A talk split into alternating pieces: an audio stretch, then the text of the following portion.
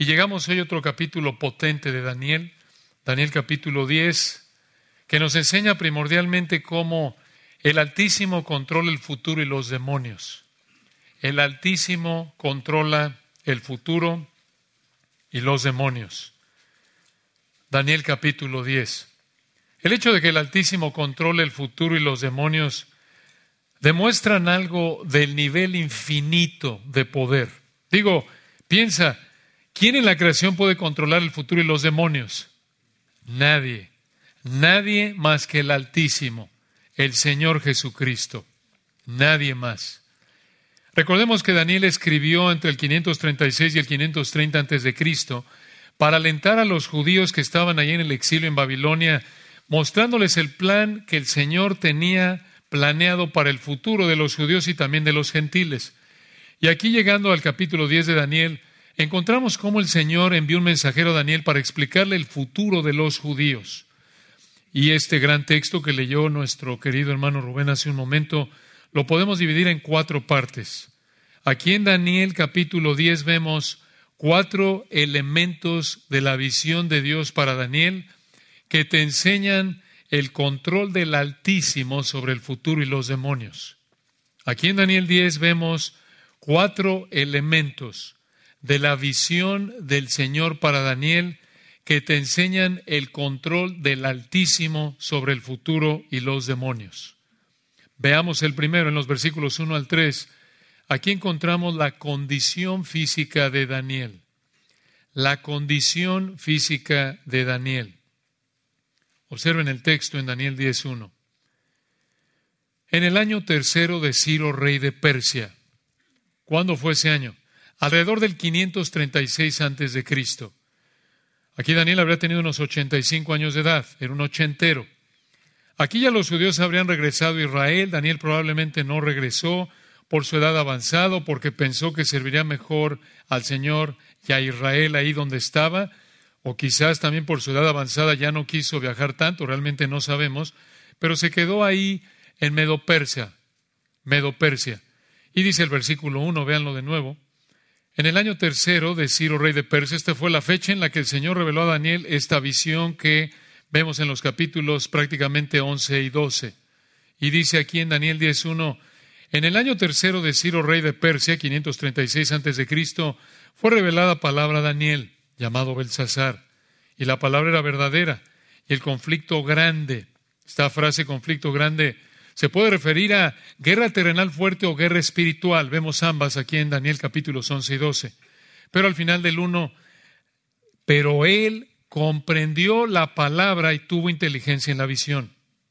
Ahora, en esta fecha, los judíos cautivos, ya lo mencionamos, habían regresado a Israel, estaban trabajando en reconstruir el templo, aunque la situación era difícil porque estaban enfrentando oposición. Según Esdras 4, 5 y 4, 24, dice el versículo 2, véanlo, Daniel 10, 2. En aquellos días, los días de Ciro, del versículo 1 del 536 antes de Cristo, en aquellos días, versículo 2, dice Daniel, yo Daniel estuve afligido. Esta palabra afligido es una palabra fuerte. Habla de el duelo, el lloro, que uno expresa cuando alguien muere. Entonces Daniel está muy afligido. Y dice aquí el versículo 2, en aquellos días yo Daniel estuve afligido por espacio de tres semanas, 21 días. Versículo 3, es importante esto de 21 días, tres semanas, porque lo va a mencionar en un momento ahí adelante y vamos a explicar por qué. Ahí tres semanas, Daniel está afligido. Versículo 3, vean a qué grado. Daniel 10.3, no comí manjar delicado ni entró en mi boca carne ni vino. En el hebreo la frase no entró en mi boca carne ni vino puede significar que Daniel estuvo en un semiayuno. No fue total, sino dejó de comer ciertas cosas, un ayuno parcial, no total. Versículo 3. Ni me ungí con ungüento, esto es, no se arregló, no se puso aceite, no se perjumó, dijéramos. Versículo 3. Hasta que se cumplieron las tres semanas. Daniel aquí está ayunando parcialmente. Ahora, alguna de ustedes, hermanas, ya está pensando, mira, Daniel practicaba el ayuno intermitente. ¿Cómo se llama hoy día el ayuno intermitente? Esto es la práctica de no comer por varias horas para perder peso. Y obviamente no fue el caso. No es que Daniel quería deshacerse de unos kilitos de más a sus 85 añitos. No. Aquí estaba ayunando por otra razón que veremos en un momento. Pero esto nos lleva a hacer una pregunta de aplicación. ¿Debemos ayunar? ¿Debemos ayunar? Obvio, con propósitos como la Biblia enseña, no para perder peso. Digo, si quieres estar en un ayuno intermitente para perder peso, bueno, es entre tú y tu médico, es algo físico, pero la pregunta es, ¿acaso la Biblia nos manda ayunar en nuestra época? Y la respuesta es no. El ayuno para nosotros en el Nuevo Testamento, en la época de la iglesia, lo puedes practicar a tu gusto, es voluntario, Dios no lo manda. Pero las escrituras enseñan de nuevo que debe ser, escucha, por un propósito espiritual, como Daniel aquí quizás para orar o estudiar las escrituras sin distracciones, quizás por alguna situación que te empuja a orar con mayor intensidad y lo puedes hacer de manera total o parcial, esto es, puedes comer menos o no comer nada, pero sugerimos que si decides ayunar, sea sensato, ejerza sentido común para no afectar tu salud o tus responsabilidades diarias. No vayan a llamar a tu familia de urgencias en el hospital para decirles, oiga, venga a recoger a su pariente al hospital y llegas al hospital y ves a tu esposo y le dices, ¿qué pasó, mi amor? Y él te dice, es que me desmayé en la oficina. ¿Por qué? Bueno, es que quise hacerle al Moisés y no comer nada por 40 días. No, hermanos, no. Si, deciden, si ustedes deciden ayunar, que sea por una razón espiritual, aplicando sentido común y en algunos casos consultando a su médico. Ahora, vean aquí el segundo de cuatro elementos de la visión de Dios para Daniel que te enseñan el control del Altísimo para el futuro y los demonios. Versículos 4 al 6 vean el físico del mensajero de la visión. El físico del mensajero de la visión. Daniel está muy triste, versículos 1 al 3, está ayunando parcialmente, tres semanas ya lleva, y versículo 4, vean, y el día 24 del mes primero, esto no es enero, que es el mes primero de nuestros calendarios. Este es el calendario judío, equivale a marzo-abril de nuestros calendarios, llamado también el mes de Nisan, como la marca de autos, Nisan con una S. Esto fue alrededor del tiempo de la Pascua. Pero vean lo que sucede, versículo 4. En el día, y el día 24 del mes primero estaba yo a la orilla del gran río Idequel. Este es el río Tigris, y Daniel está físicamente ahí, ahí estaba, junto a la orilla del río, esto pasó, esto nos indica que esto no es algo que él imaginó, esto sucedió. Estaba ahí físicamente él. Y versículo 5, Daniel 10:5. Y alcé mis ojos y miré, y aquí un varón vestido de lino, la idea es de blanco, apuntando a su santidad. Esta es una persona santa. Y versículo 5 al final, escuchen, ceñidos sus lomos de oro de Ufaz. ¿Qué es eso? Este es un cinto de oro, puede apuntar a que es un rey o un juez. ¿Quién es, versículo 5, este varón? Su nombre. Sabemos que se ve como hombre porque el versículo dice que había un varón, pero no es un hombre común y corriente, por la descripción del versículo 6, véanlo. Daniel 16, su cuerpo era como de berilo. Esta es una piedra preciosa dorada y su rostro parecía un relámpago. Y escuchen esto, y sus ojos como antorchas de fuego, y sus brazos y sus pies como de color de bronce bruñido, y el sonido de sus palabras como el estruendo de una multitud. Ah, uno de ustedes está pensando, ¿dónde he visto eso? ¿Dónde lo has visto? ¿Dónde has visto una descripción de un hombre con ojos como antorchas de fuego, con algo en su cuerpo de bronce bruñido y el sonido de sus palabras como el estruendo de una multitud? Bueno, hermanos, este hombre no es un hombre en términos de ser un ser humano. Este hombre es una persona del cielo, es un ser celestial, es un mensajero celestial. La pregunta es ¿quién? La respuesta es el Señor Jesucristo, el Señor Jesucristo mismo en una aparición preencarnada. ¿Cómo lo sabemos? Porque se ve igual después de la resurrección en Apocalipsis capítulo 1. Ustedes lo recuerdan, lo pueden escuchar o verlo. En Apocalipsis 1.12, escuchen lo que dice ahí Apocalipsis 1.12. Dice Juan, me volví para ver la voz que hablaba conmigo y vuelto vi siete candeleros de oro representando a la iglesia. Apocalipsis 1.13, escuchen, y en medio de los siete candeleros a uno semejante al Hijo del Hombre. Este es el Señor Jesucristo. Y escuchen cómo el Señor en Apocalipsis 1 estaba vestido igual que como lo vemos en Daniel 10. Apocalipsis 1.13 dice al final, vestido de una ropa que llegaba hasta los pies. Y escuchen, y ceñido por el pecho con un cinto de oro. Aquí en Apocalipsis 1 estaba vestido como juez, un juez del nivel más alto. Él es el juez perfecto. A quien no le falta información de nada, no puede ser sobornado, no se puede equivocar, es el juez perfecto. Y continúa Apocalipsis 1.14, escuchen, su cabeza y sus cabellos eran blancos como blanca lana, como nieve. Y aquí viene, escuchen, sus ojos como llama de fuego, como en Daniel 10. Y aquí en Apocalipsis 1, los ojos representan que conoce todo perfectamente. Nuestras apariencias no lo engañan. Él ve nuestros motivos, nuestros deseos, nuestros pensamientos. Y aquí viene, escuchen en Apocalipsis 1.15, otro paralelo con Daniel 10. Apocalipsis 1.15, y sus pies semejantes al bronce bruñido, refulgente como en un horno, igual que Daniel 10. Y aquí en Apocalipsis 1, eso simboliza juicio, Él juzga nuestro pecado al disciplinarnos. Y al final del versículo 15, Apocalipsis 1.15, escuchen, escribiendo al Señor, y su voz como estruendo de muchas aguas. De nuevo, como en Daniel 10. Y aquí en Apocalipsis 1, esto simboliza su autoridad en su palabra. Su palabra tiene su autoridad y tenemos que obedecerla, no es negociable. Lo que Él dice se hace. Y observen, hermanos, algo que confirma que Daniel vio ahí al Señor Jesucristo en Daniel capítulo 10 es que la respuesta de Daniel a esta manifestación del Señor en Daniel 10 es la misma respuesta de Juan cuando el Señor le apareció a Juan en Apocalipsis 1. Y esto lo vemos a continuación, vean, en los versículos 7 al 9. Esto nos lleva al tercero de cuatro elementos de la visión de Dios para Daniel que te enseñan el control del Altísimo sobre el futuro y los demonios. Vean ahí en los versículos 7 al 9, tercero de cuatro, la respuesta de Daniel al mensajero. La respuesta de Daniel al mensajero. Vean esto, hermanos. Daniel 17. Y solo yo, Daniel, vi aquella visión y no la vieron los hombres que estaban conmigo, sino que se apoderó de ellos un gran temor y huyeron y se escondieron. Observen que estos hombres que estaban con Daniel les pasó algo parecido que a los hombres que iban con Pablo. Recuerdan cuando el Señor se le apareció a Pablo en Hechos 9 y Pablo dijo lo mismo en Hechos 22, 9.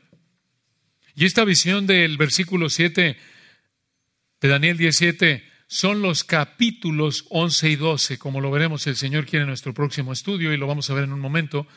Pero vean cómo Daniel continúa explicando, versículo 8, Daniel 18.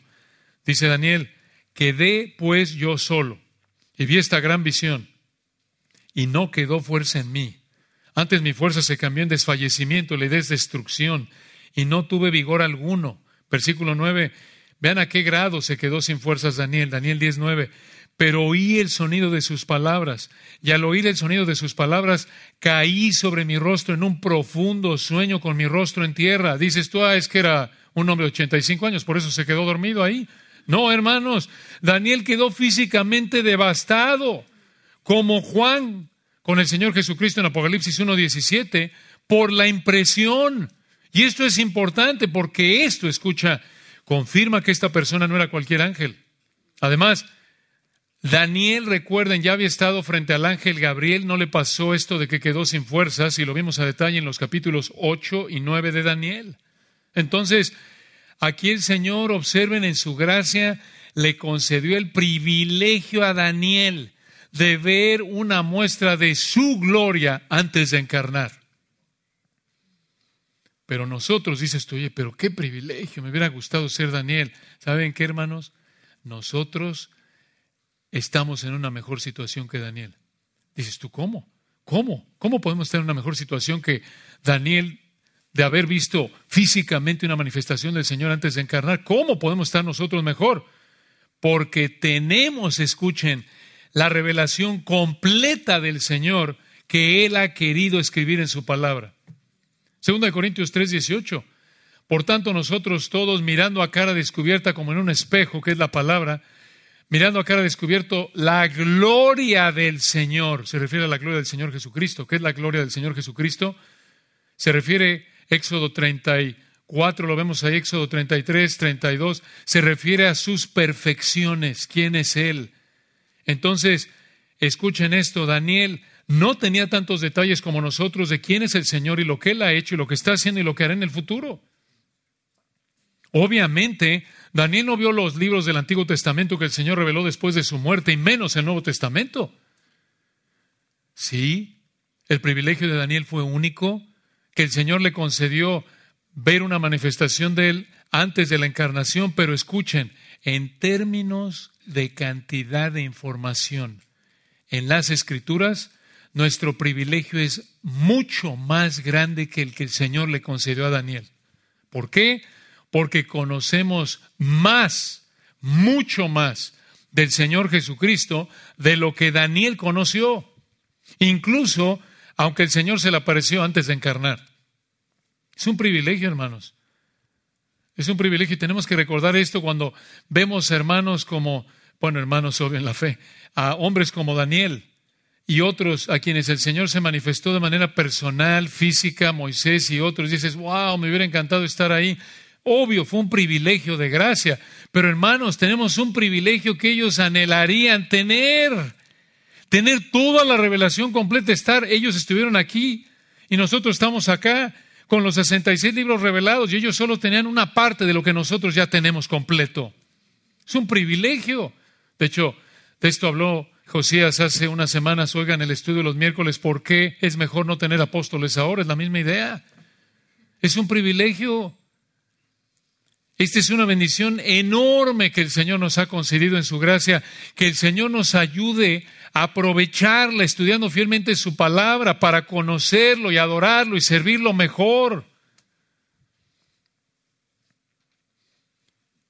Entonces aquí en Daniel capítulo 10 vemos en primer lugar el físico de Daniel, dos, el físico del mensajero para Daniel, tres, la respuesta de Daniel al mensajero, y finalmente, en cuarto lugar, el cuarto y último elemento de la visión de Dios para Daniel, la respuesta del mensajero a Daniel. La respuesta del mensajero a Daniel, versículos 10 al 21.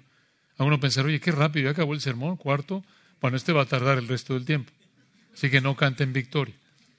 Pero es muy rico, obvio, aquí está prácticamente la médula de lo que el Señor quiere o está enseñando aquí en este texto. Daniel 10, versículo 10. A partir del versículo 10, parece que otro ángel entra en la escena, ya no es el Señor Jesucristo. Probablemente es Gabriel, como lo vimos en el 8, 15, 16 y 9, 21, pero no estamos seguros porque el texto no lo dice. Dice el versículo 10. Sigue Daniel aquí reportando lo que pasó en Daniel 10, 10. Escuchen. Y aquí una mano me tocó e hizo que me pusiese, en el hebreo me pusiese temblando sobre mis rodillas y sobre las palmas de mis manos. Todavía está el hombre abrumado por la situación.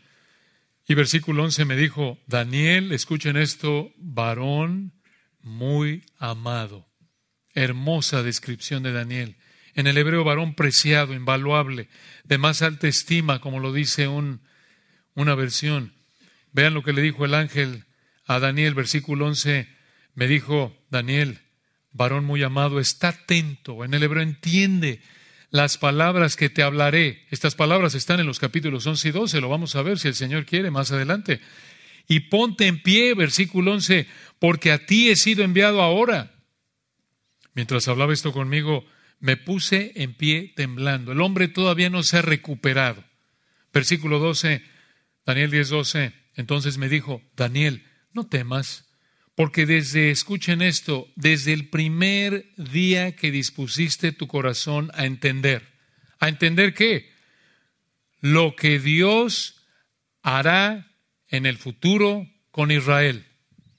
Lo que Dios hará en el futuro con Israel. Dices tú, ¿de dónde sacaste eso? Versículo 14, lo veremos en un momento. Daniel quería entender lo que el Señor iba a hacer con su nación, la nación de Israel en el futuro. Y vean versículo 12, Entonces me dijo, Daniel, no temas, porque desde el primer día que dispusiste tu corazón a entender y humillarte en la presencia de tu Dios, fueron oídas tus palabras y a causa de tus palabras yo he venido. Versículo 13, más el príncipe del reino de Persia se me puso durante 21 días. ¿Qué es esto? Escuchen. Desde el día 1 que Daniel pidió al Señor entendimiento, quería entender cuál era su plan para el futuro, el Señor mandó un ángel para responder la oración de Daniel, pero ese ángel no llegó con la respuesta por 21 días, tres semanas, las tres semanas del principio, aquí están los 21 días. Dices, ¿por qué? ¿Se fue de pinta el ángel? ¿Dónde estaba? ¿Se fue de vacaciones? ¿Por qué no llegó? Si el Señor lo mandó en el día 1, ¿por qué llegó el día 21? Aquí está la respuesta, versículo 12.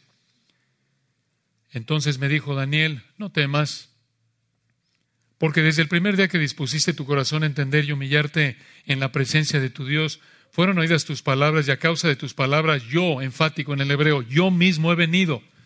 De nuevo, esto muestra que Dios escuchó la oración de Daniel y mandó este mensajero para responderle. Y hermanos, este es un recordatorio de que Dios escucha la oración de sus hijos obedientes y responde conforme a su voluntad. Primero de Juan 3:22, esto nos debe animar a orar, vivir en obediencia al Señor y orar, y Él va a responder a nuestras oraciones conforme a su voluntad. Pero esto, escuchen, también es una ilustración de cómo el Señor honra con entendimiento al que realmente quiere entender su palabra. Proverbios capítulo 2, 1 Pedro 2, el Señor honra con entendimiento, te da entendimiento para entender su palabra si realmente quieres entenderla con un corazón humilde que quiere entender para obedecer, para adorarlo. Ahora recuerden, hermanos, lo que está pasando aquí. No es que Daniel dijo, tengo curiosidad. ¿Cómo será en el futuro lo que el Señor va a hacer con Israel?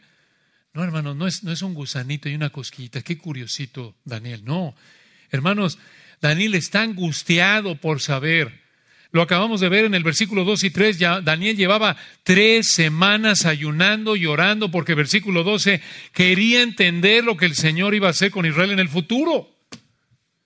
Hermanos, vean nada más. El hombre ayunando parcialmente angustiado por tres semanas porque le urgía saber qué iba a hacer Dios, entender lo que iba a hacer con Israel en el futuro. Y nosotros, ¿cuándo fue la última vez que dejamos de comer por querer entender un pasaje y ver cómo se aplicaba, cómo podíamos ayudar, ayudar a un hermano en la iglesia. Cuando la mayoría de nosotros probablemente nunca lo ha hecho. Siquiera dejar de comer un día porque estamos tan angustiados por saber cómo, qué significa este texto y cómo puedo ayudar a la iglesia en esta situación. No, hermano, si acaso no comí porque, porque, hijo, me dio un coraje que no comí. Porque me enojé con mi marido que ni hasta perdí el hambre. No, hombre, estoy súper deprimido. ¿Por qué? Pues porque, porque no salieron las cosas como yo quise. ¿Se dan cuenta, hermanos? No, no, no he comido porque estoy triste o estoy enojado, estoy enchilado con mi jefe. No, me he hecho unas que no, hasta se me fue el hambre. Hermanos, ¿qué, ¿cómo confronta este pasaje nuestra carnalidad, nuestra apatía hacia el Señor y su palabra? ¿No es cierto? Esta, probablemente esta es la razón por la que Daniel era muy amado por el Señor, versículo 11.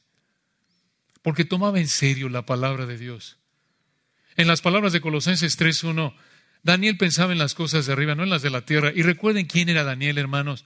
Dice, ¿sabe? Pues pobre señor ya mayor, este Daniel ya este vivía ahí solito, no tenía nada que hacer. hermanos, estuvo en el gabinete de Nabucodonosor. Y aquí, por lo que vimos en Daniel 6, estaba en el gabinete de Ciro, de la potencia mundial de la época. Estaba allí en la cúpula gubernamental codeándose con la gente más influyente, más poderosa, de más dinero, y él en lugar de estar ayunando, porque hijo, la inflación aquí en Medopersia está potente. El crimen ha subido terriblemente en Medopersia. Me preocupa la política. Mira, nada más la grilla aquí del grupo tal o cual, el partido tal o cual aquí de los medopersas, nos van a afectar la política. ¿Por qué está ayunando en medio de todo eso? Porque quiere entender lo que el Señor va a hacer con Israel. Esto es tener la mente en las cosas de arriba. De nuevo, hermanos, esto confronta nuestra carnalidad. Esto es lo que nos tiene que preocupar. Pero vean, hermanos, la tenacidad de Daniel. No dejó de orar y ayunar por tres semanas porque tardó tres semanas, que equivalen a 21 días, en recibir la respuesta a su oración. Versículo 13, véanlo. Daniel 10:13. Mas el príncipe del reino de Persia se me opuso, dice el ángel a Daniel, mas el príncipe del reino de Persia se me opuso durante 21 días. 21 días corresponde a los, son, son tres semanas, las tres semanas del versículo 2 y 3. Siete días, una semana por 3, 21. 21 días, tres semanas es lo mismo. Entonces, el Señor le respondió a Daniel desde que empezó a orar, versículo 12, pero llevaba tres semanas o 21 días orando y ayunando porque no había recibido respuesta. Esto, hermanos, es perseverar en la oración. Colosenses 4.2. Y otra vez, hermanos, ¿cómo confronta nuestra carnalidad esto? Oramos y no recibimos muchas veces porque no oramos perseverando. Y obviamente, ese es lo que debemos buscar, orar con perseverancia, que el Señor nos ayude a orar así, a no dejar de orar hasta que Él responda. Y claro, no es oro, lloro, lloro hasta que el Señor me dé mi casa en la playa. Por supuesto que no. Oro como Daniel, oro como Daniel, por lo que la Biblia dice que agrada al Señor, por propósitos espirituales, por la conversión de tal o cual grupo, por tales misioneros, por la iglesia en esta área, tal o cual asuntos espirituales. Pero, ¿por qué? ¿Por qué tardó 21 días o tres semanas en recibir respuesta cuando el Señor mandó al ángel para responderle, versículo 12, en cuanto Daniel comenzó a orar? De nuevo, ¿por qué? ¿Por qué el retraso? Aquí viene la respuesta en el versículo 13. Daniel 10, 13. Mas el príncipe del reino de Persia se me opuso durante 21 días, tres semanas. Pero he aquí Miguel, uno de los principales príncipes, vino para ayudarme y quedé allí con los reyes de Persia. ¿Quién es el príncipe del reino de Persia? En el 10.1 dice que Ciro era el rey de Persia. ¿Acaso fue Cirito, Ciro Junior, Ciro hijo? ¿Acaso fue el hijo de Ciro? No. ¿Cómo lo sabemos? Porque el que está hablando con Daniel es un ser angelical y otro ser angelical llamado Miguel le ayudó a este ser angelical. Versículo 21, Miguel, aquí en Daniel 10.21, Miguel es llamado vuestro príncipe. Miguel vuelve a aparecer en Daniel 12.1, Judas 9, Apocalipsis 12.7. Miguel es el ángel más importante del cielo, ángel santo que Dios usó aquí en Daniel para que Israel regresara a su tierra.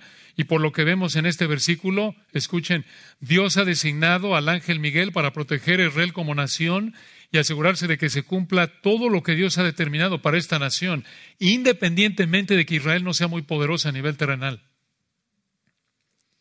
Entonces, el príncipe del reino de Persia que retrasó a este ser angelical enviado a Daniel, fue un demonio que actuaba para influenciar a los persas en contra de la obra de Dios, en contra del plan de Dios. Y aquí, hermanos, tienen ustedes un recordatorio de la batalla espiritual que vemos en Efesios 6, 10 en adelante.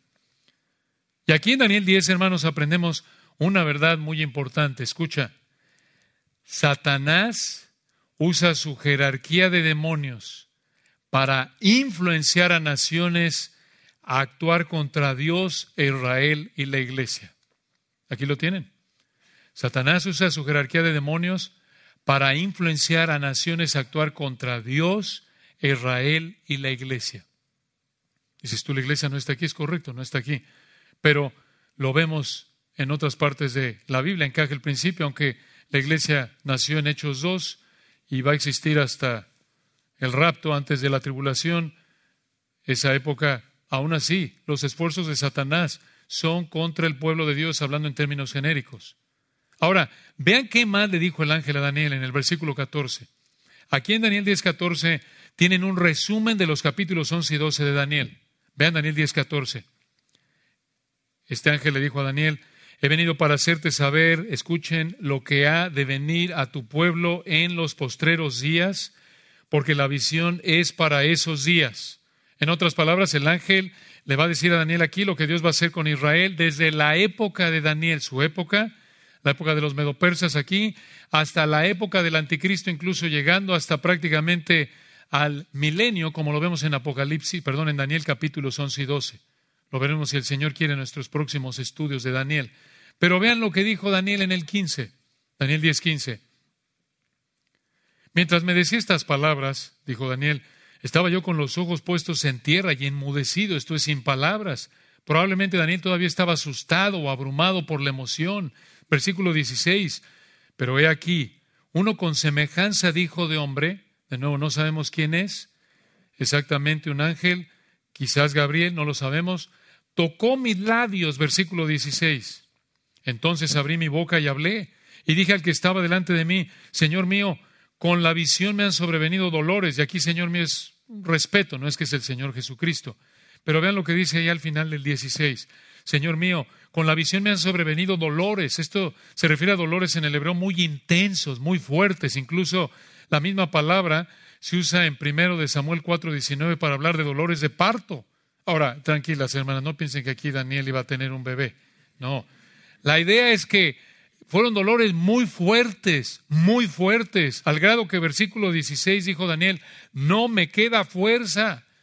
Y de nuevo, hermanos, esto no es producto de la edad de Daniel, esto es una situación excepcional que lo, lo, lo, aplastó físicamente. Esto es algo único, abrumador. Y por eso dice en el 17, Daniel le dijo a este ángel, Daniel 10, 17, ¿cómo pues podrá el siervo de mi Señor, esto es yo, hablar con mi Señor? ¿Cómo yo, Daniel, voy a hablar contigo, ángel? Hablando en un sentido de respeto al ángel. Versículo 17 al final, porque al instante me faltó la fuerza y no me quedó aliento. Vean cómo el Espíritu Santo aquí, a través de Daniel, subraya que lo que vivió Daniel es algo excepcional, esto es real. Daniel está tratando de expresar de diferentes maneras, lo expresa, cómo esta, esta visión que el Señor le dio a través del ángel lo dejó acabado en términos físicos, fue agotador. Y vean de nuevo la misericordia del Señor para Daniel a través del ángel, versículo 18. Daniel 10, 18. Y aquel que tenía semejanza de hombre me tocó otra vez y me fortaleció. Y me dijo en el 19, muy amado, otra vez, no temas, la paz sea contigo. Esfuérzate y aliéntate en el hebreo, sé fuerte. Y mientras él me hablaba, escuchen esto, recobré las fuerzas y dije, hable mi Señor porque me has fortalecido. Hermanos, esto es sobrenatural. Simplemente con sus palabras, Daniel fue fortalecido físicamente. Y esto demuestra el poder del Señor mediante este ángel. Y aquí viene un versículo muy, muy importante en el 20. Escuchen, Daniel 10, 20. Él me dijo, ¿sabes por qué he venido a ti? Pues ahora tengo que volver para pelear contra el príncipe de Persia. Y al terminar con él, el príncipe de Grecia vendrá. Recuerden que el ángel le sigue hablando a Daniel. Y este príncipe de Persia, al igual que el príncipe de Grecia, como lo vimos en el versículo 13, son demonios que influenciaron a estas naciones a actuar contra el plan de Dios. Pero observen aquí, hermanos, en el versículo 20, que este demonio que influenció a Persia sería seguido por uno que influenciaría a Grecia. Y hermanos, vean, es probable que están recordando algo de lo que estudiamos en Daniel. ¿Qué imperio se levantó después de los medopersas? Lo hemos visto en Daniel capítulo 2, 7, 8, proféticamente, históricamente, obvio pasó porque se cumplió. ¿Qué imperio vino, qué potencia mundial vino después de Babilonia, Medopersia? Grecia. Grecia. Esto también lo vemos en el capítulo 11. Entonces, escucha, la sucesión, el orden de los imperios encaja con los demonios del versículo 20 que influenciarían a esos imperios para actuar contra Dios y su pueblo. Tremendo esto, hermanos. Tremenda verdad. Ahora, ¿podemos nosotros decir que cuando un país se opone Israel a la iglesia hay un demonio detrás de ellos? ¿Podemos decir que cuando el presidente Biden toma medidas que afectan a la iglesia, podemos decir que el príncipe de Estados Unidos está atrás de Biden? No, no podemos. ¿Por qué? Porque Dios no nos ha dado revelación de ello en su palabra. Claro, el principio que vemos aquí es que hay demonios que influencian a naciones para oponerse a Dios, pero no podemos tomar esta verdad y aplicarla de manera general a toda nación que se opone a Dios. Puede haber situaciones en las que sí hay influencia demoníaca, puede haber situaciones en las que es la mera perversidad humana actuando sola, no lo podemos saber, porque el Señor no nos lo ha revelado en su palabra, no dice, miren tales o cuales situaciones cuando un gobernante llega al poder dos meses después, tiene un secretario de Estado así y empieza a actuar así, empieza a coger de este lado así, es que hay un demonio atrás de él. No, hermanos, No, si no es así, si cojea del lado izquierdo es que es su perversidad. Si cojea del lado derecho es que es un demonio atrás del no, hermanos. La Biblia no nos da esa información.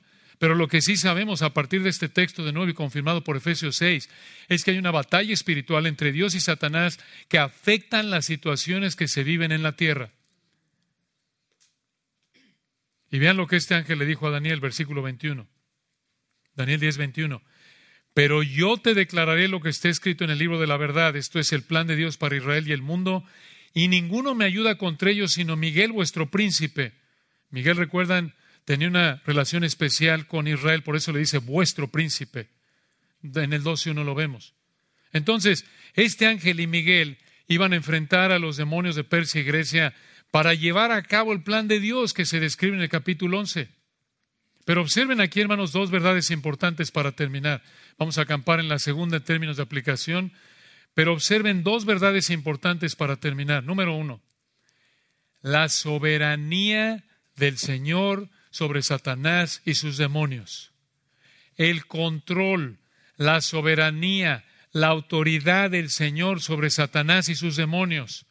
Vean aquí, hermanos, que ni aun los demonios, ni aun los demonios más poderosos pueden impedir que Dios cumpla sus planes. Esto nos debe animar. Esto muestra una probada insignificante del poder infinito del que habló y fue hecho, mandó y existió y creó todo de la nada solo hablando.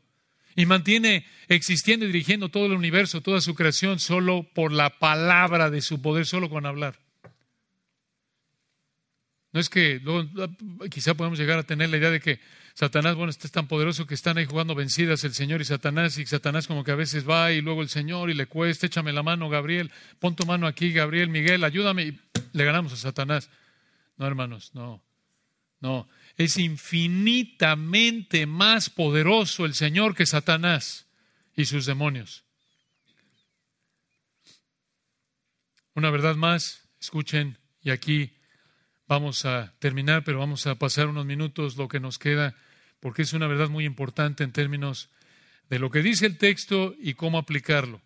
Una verdad más, escuchen, no solo vemos aquí la soberanía del Señor sobre Satanás y sus demonios, sino que, escuchen, en segundo lugar, no podemos conocer los detalles del mundo espiritual, pero debemos conocer las escrituras. No podemos conocer los detalles del mundo espiritual que la Escritura no nos ha revelado, pero debemos conocer las Escrituras. No podemos conocer los detalles del mundo espiritual que la Escritura no nos ha revelado, pero debemos conocer las Escrituras. Esto lo vemos aquí en Daniel capítulo 10. Daniel no tenía ni idea de lo que estaba pasando en el mundo espiritual. Digo, Daniel no tenía ni la menor idea de que estos ángeles estaban allá agarrándose a catorrazos ahí en el aire. Si el ángel no le hubiera dicho nada a Daniel, él no hubiera sabido. Lo vemos en el texto. Eso lo estaba aquí abajo en la tierra, afligido, ayunando, orando ya por tres semanas, porque él estaba preocupado por entender lo que el Señor iba a hacer con Israel. Punto. Qué gran lección. Así tenemos que vivir, preocupados por entender y obedecer la palabra de Dios.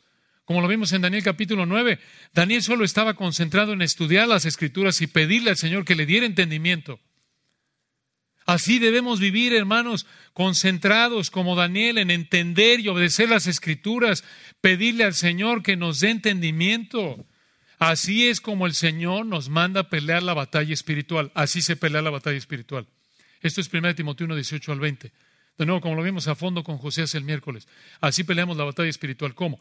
Estudias para entender correctamente el texto, lo obedeces. Así es como pelea la batalla espiritual. Estudias para entender y obedecer la palabra de Dios. Así es. Ahí es donde tiene que estar tu preocupación primordial en la vida, como lo vemos con Daniel. No la inflación, la economía, lo social, todo eso es temporal. Vean a Daniel. No pierdas el tiempo tratando de entender lo que el Señor no nos ha revelado. Incluso aunque sea bien intencionado y se oiga piadoso, estamos a veces en medio de sufrimiento y tradicionalmente pensamos, hombre, tengo que, tengo que pensar, entender qué es lo que el Señor me quise, quiere decir. No es misterioso, aquí está, ponte a estudiar. Eso es lo que te quiere decir. Es que ¿por qué estoy sufriendo? El Señor no te lo ha revelado, fuera de que si estás viviendo en pecado, corrige tu vida y ya, fuera de eso, si Dios te quiere sufriendo como Job, no sabes, solo sé obediente como Job. Job no tuvo ni idea por qué estaba sufriendo, ¿no es cierto?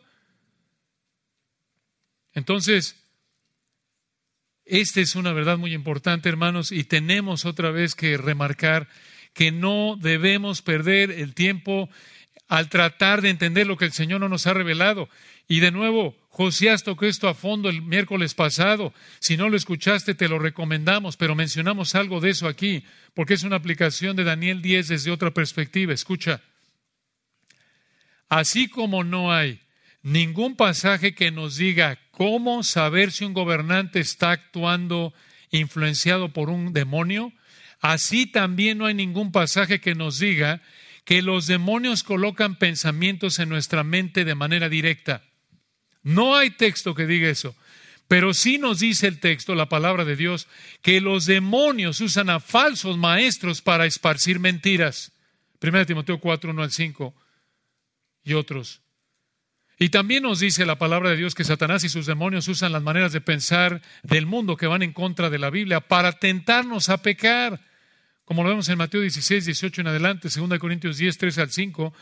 Pero esas ideas pecaminosas son esparcidas mediante seres humanos que usan libros, usan escuelas, son profesores, son personas influyentes que esparcen estas ideas y el punto es este, de nuevo, lo vemos aquí en Daniel 10 y por toda la escritura, esto es clave, escucha, Satanás y sus demonios usan a seres humanos para esparcir sus mentiras y actuar en contra de los planes de Dios.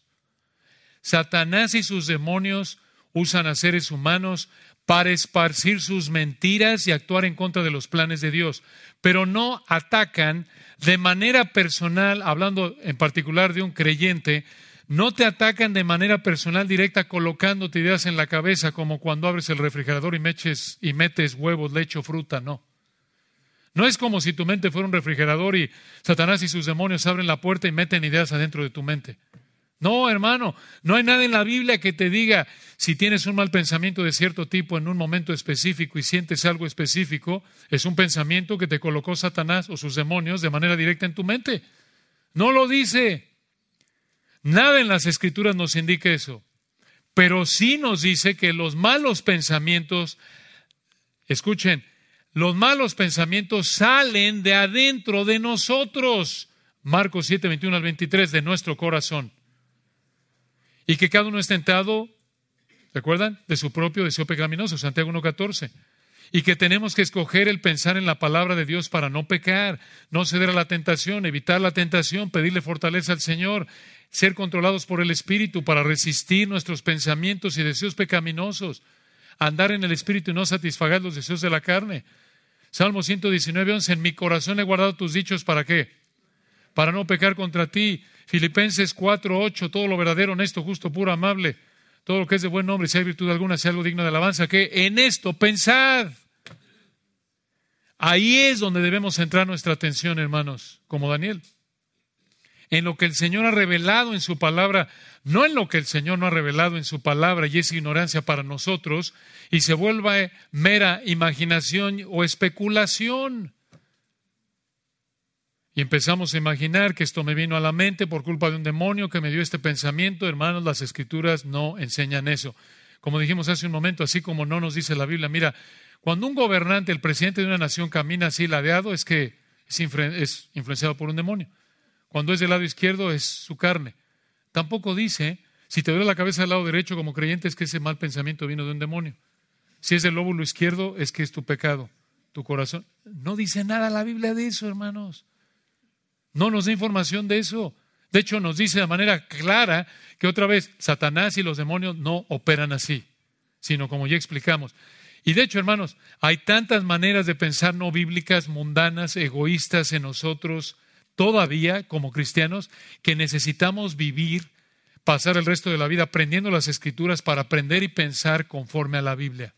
Como dice Romanos 12.2, transformados por medio de la renovación de vuestro entendimiento quitarnos, por así decirlo, las telarañas de la mente, maneras de pensar, hábitos, hábitos pecaminosos, maneras de pensar y actuar pecaminosas. Hay tantas ideas no bíblicas, mundanas, tanto pecado en nosotros, incluso como cristianos, que sin darnos cuenta nos alineamos con los intereses de Satanás y estorbamos los intereses del Señor.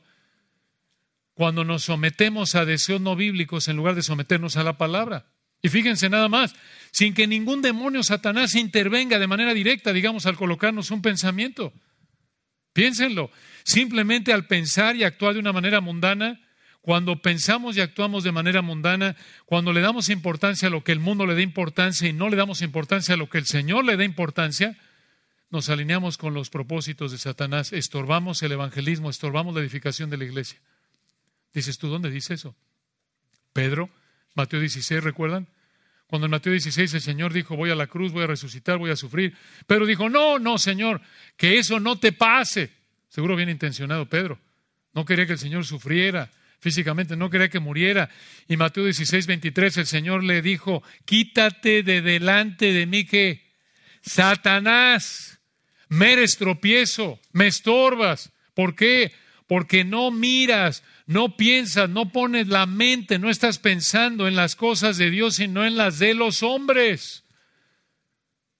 Ahí Mateo 16, 23 no significa que Satanás poseyó a Pedro, que Satanás le puso un pensamiento a Pedro ahí directamente en la cabeza. No, no. Sino que escucha, Pedro ahí pensó de manera carnal, no espiritual. Pedro ahí le dio importancia a lo que el ser humano le da importancia al bienestar físico por encima del bienestar espiritual. Pedro le dio importancia a lo que el hombre sin Cristo le da importancia, a lo temporal, no a lo espiritual. Ese fue el problema de Pedro. Creemos que una ilustración de eso es lo que pasó y está pasando con tantos hermanos durante el COVID. Creemos que aunque fue bien intencionado, tantos de nosotros le dimos importancia a lo que el mundo le da importancia, al físico por encima de lo espiritual. En términos bíblicos, claro, hay un lugar para cuidar la salud. Ya no bebas agua si no usa de un poco de vino por causa de tu estómago y tus frecuentes enfermedades, 1 Timoteo 5. En términos bíblicos hay un lugar para cuidar la salud, pero como alguien dijo, cuando desobedecemos la Biblia para cuidar la salud, estamos en pecado. Cuando desobedecemos la palabra de Dios por cuidar la salud, por proteger nuestra vida física, estamos en pecado. Y de esta manera, cuando actuamos así, hermanos, dañamos terriblemente la vida espiritual de tantos hermanos por pensar y actuar como el mundo. Y en este sentido, sin que un demonio, Satanás, hubiera colocado un pensamiento directamente en nuestra mente, en este sentido, cuando pensamos como el mundo, cuando pensamos de manera carnal, temporal, al darle más importancia a la salud que a la vida espiritual, estando dispuestos a pecar, terminamos alineándonos con los intereses de Satanás, no con los de Dios. Claro, por supuesto, como tantas iglesias, prefirieron cerrar por cuidar la salud espiritual, perdón, la salud física, que la salud espiritual y no es sorprendente que tantas iglesias están sufriendo porque pecaron sus líderes al darle más importancia a lo físico que al espiritual. Cuando pecas de nuevo por darle más importancia a lo físico que a lo espiritual, obviamente te alineas con los intereses de Satanás. ¿Tú crees que va a haber mucho evangelismo cuando haces eso? ¿Tú crees que la iglesia va a ser muy edificada? Por supuesto que no. Porque estoy pensando primero yo, ¿no? ¿Qué me importan ahí los que van al infierno? Esto es, de nuevo, hay un lugar para cuidar la salud y hay ciertas condiciones que cada uno tiene que atender conforme a su conciencia y situación en particular. Pero el punto de fondo es que cuando le damos, cuando estamos dispuestos, cuando pecamos por cuidar la salud, lo físico, antes que lo espiritual, allá hay un problema. Nos estamos alineando con Satanás, estamos estorbando ahí los propósitos de Dios desde el punto de vista de nuestra responsabilidad, estamos estorbando la edificación de la iglesia y la propagación del Evangelio. Hermanos, esto no solo lo hacemos con una situación como la del COVID, esto lo hacemos cada vez que escogemos pensar y actuar como el mundo y no como el Señor nos manda en su palabra. Cada vez que yo como marido me pongo mis moños y actúo en la, como el mundo y digo, yo soy el rey de la casa y mi esposa y mis hijos están para atenderme, ¿con quién me estoy alineando? Con Satanás. ¿Qué testimonio le estoy dando a mi esposa y a mis hijos? Ah, sí es el cristiano, vive como el rey. no como el siervo. Y los que me ven, los vecinos inconversos, dicen, oye, pues se ve igualito que yo. A mí no me interesa el Evangelio, no hace nada, ustedes viven igual que yo. Ya llegó el rey allá y tiene a su esclava y a sus esclavos. Pero cuando ven un hombre cristiano lleno del Espíritu sirviendo a su esposa y a sus hijos y dice a lo mejor el mundo, este es un mandilón, que se quite el mandil. Oye, este mandilón lo veo contento y la esposa está contenta, ¿por qué? Ah, te digo por qué. Estás adornando eh, la doctrina, estás haciendo atractivo el Evangelio. Pero cuando no, ya no me voy a empujar porque me voy a romper la uña. Ya trabajé hoy ocho horas que me atienda mi mujer y, mi y mis hijos. No, no, no, no. Somos totalmente responsables, hermanos, de nuestro pecado. Satanás y sus demonios no tienen la culpa de nuestras maneras de pensar y actuar no bíblicas. Entonces, hermanos amados, cuando tengamos pensamientos pecaminosos, concentrémonos en entender y obedecer las escrituras como Daniel. No perdamos el tiempo tratando de adivinar lo que el Señor no ha revelado. Recuerden, Así como Daniel no tuvo idea de lo que pasó entre los demonios y los ángeles santos, así como Job no tuvo idea de lo que pasó entre Dios y Satanás, eso no nos lo ha revelado el Señor. Eso lo ignoramos, pero sí nos ha revelado las escrituras y no debemos ignorar las escrituras, sino estudiarlas y pedirle al Señor que nos dé entendimiento como se lo dio a Daniel. Y si eres cristiano, te va a dar ese entendimiento mediante su Espíritu Santo, conforme tú estás buscando entender la palabra para obedecerla. No esperes que te mande un ángel. Recuerden, eso fue único en el caso de Daniel. Y si el Señor quiere, en nuestro próximo estudio, empezaremos a ver en el capítulo 11 esta profecía asombrosa que el Señor le reveló a Daniel mediante el ángel. Oremos para terminar. Padre, te agradecemos por este texto. Gracias por la riqueza, la profundidad de tu palabra. Cómo un texto así nos puede enseñar tanto, nos puede confrontar. Gracias por tu palabra que es verdad perfecta, útil para enseñar, redarguir, corregir instruir en justicia. Ayúdanos, Señor, a ver nuestro pecado, a confesar nuestro pecado. Padre, reconocemos que somos como, como lo que describimos, Señor. Estamos tan preocupados por tanto por las cosas del mundo que, que no, no tenemos el nivel de preocupación que Daniel tuvo. Ayúdanos, Señor, a estar tan preocupados por las cosas tuyas, por entender tu palabra, por obedecerla. Que entendamos, Señor, que esta corta vida que es como neblina, es un desperdicio vivirla preocupados por lo físico, por las cosas del mundo. Que no pensemos y actuemos como incrédulos. Perdónanos, Señor, somos tan dados eso, a pensar y actuar como el mundo. Que nuestra mira, nuestra atención, lo que importa, a lo que le damos importancia esté en lo que tú le das importancia. Sabemos que esto te agrada y te pedimos perdón, Señor, por nuestra carnalidad y que esto nos ayude a motivarnos a cultivar esa hambre por tu palabra, por entenderla, por obedecerla, por proclamarla, por humillarnos ante ella, confiando en que tú, el Altísimo, eres el que controla los demonios y el futuro. Gracias por este tiempo, este privilegio que nos diste de estar juntos para tu gloria. Amén.